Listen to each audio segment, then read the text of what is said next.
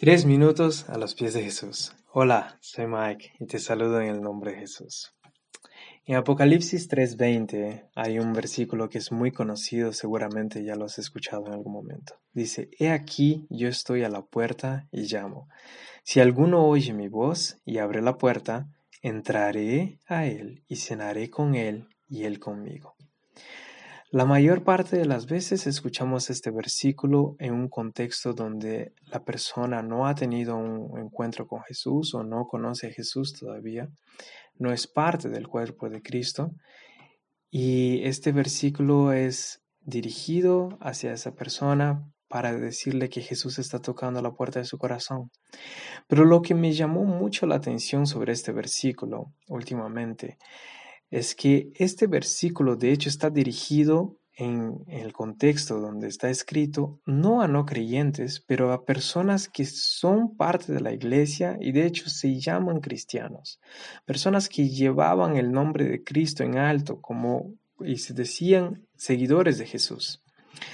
está dirigido precisamente a la iglesia de la Odisea, y este versículo está diciendo a estos hermanos en la iglesia de la Odisea que ellos tenían que abrir eh, la puerta para que Jesús entrara.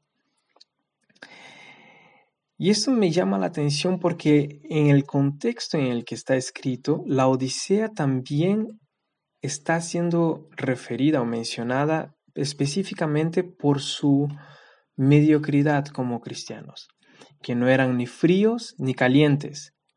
Y de hecho el texto es muy fuerte en decir ojalá fueras frío o caliente, pero puesto que eres tibio y no frío ni caliente, te vomitaré de mi boca, que es un texto muy fuerte. Pero nos muestra claramente que habían puertas en los corazones y en las vidas de, de, los hermanos de la Odisea que seguían cerradas para Dios.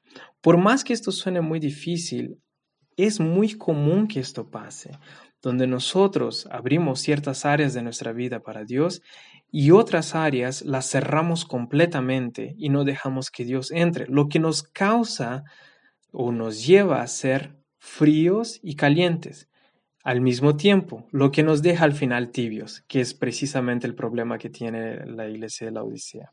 Y me llama la atención también que más tarde, en el versículo 19, dice, yo disciplino a los que amo arrepiéntete para que esto cambie. Y luego dice, al vencedor le concederé sentarse conmigo en mi trono.